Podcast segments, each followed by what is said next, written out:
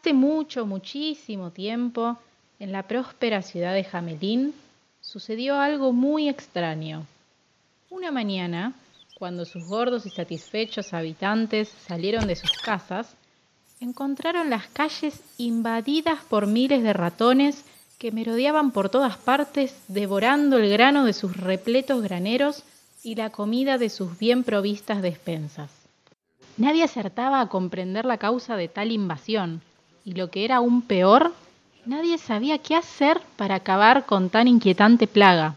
Por más que pretendían exterminarlos, o al menos ahuyentarlos, tal parecía que cada vez acudían más y más ratones a la ciudad. Tal era la cantidad de ratones que día tras día se enseñoreaba de las calles y de las casas y hasta los mismos gatos huían asustados. Ante la gravedad de la situación, los hombres de la ciudad, que veían peligrar sus riquezas por la voracidad de los ratones, convocaron al consejo y dijeron, Daremos cien monedas de oro a quien nos libre de los ratones. Al poco se presentó ante ellos un flautista taciturno, alto y desgarbado a quien nadie había visto antes, y les dijo, La recompensa será mía. Esta noche no quedará ni un solo ratón en Jamelín. Dicho esto, comenzó a pasear por las calles y mientras paseaba tocaba con su flauta una maravillosa melodía que encantaba a los ratones, quienes saliendo de sus escondrijos seguían embelesados los pasos del flautista que tocaba incansable su flauta. Y así, caminando y tocando, los llevó a un lugar muy lejano, tanto que desde allí ni siquiera se veían las murallas de la ciudad. Por aquel lugar pasaba un caudaloso río, que al intentar cruzarlo para seguir al flautista, todos los ratones perecieron ahogados. Los jamelineses, al verse al fin libres de las voraces tropas de ratones, respiraron aliviados. Ya tranquilos y satisfechos, volvieron a sus prósperos negocios, y tan contentos estaban que organizaron una gran fiesta para celebrar el feliz desenlace, comiendo riquísimas comidas y bailando hasta muy entrada la noche. A la mañana siguiente, el flautista se presentó ante el consejo y reclamó a los hombres de la ciudad las cien monedas de oro prometidas como recompensa.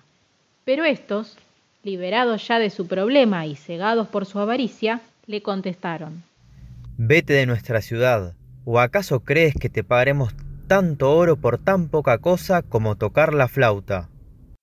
Y dicho esto, los orondos hombres del consejo de Jamelín le volvieron la espalda, profiriendo grandes carcajadas. Furioso por la avaricia y la ingratitud de los jamelineses, el flautista, al igual que hiciera el día anterior, tocó una dulcísima melodía una y otra vez insistentemente.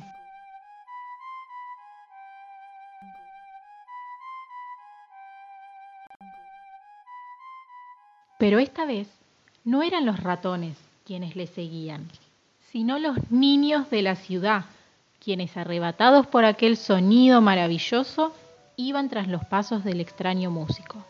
Agarrados de la mano y sonrientes, formaban una gran hilera, sorda a los ruegos y gritos de sus padres, que en vano, entre sollozos de desesperación, intentaban impedir que siguieran al flautista.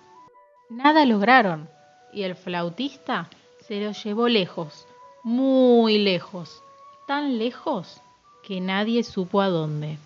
En la ciudad solo quedaron sus opulentos habitantes y sus bien repletos graneros y bien provistas despensas, protegidas por sus sólidas murallas y un inmenso manto de silencio y tristeza.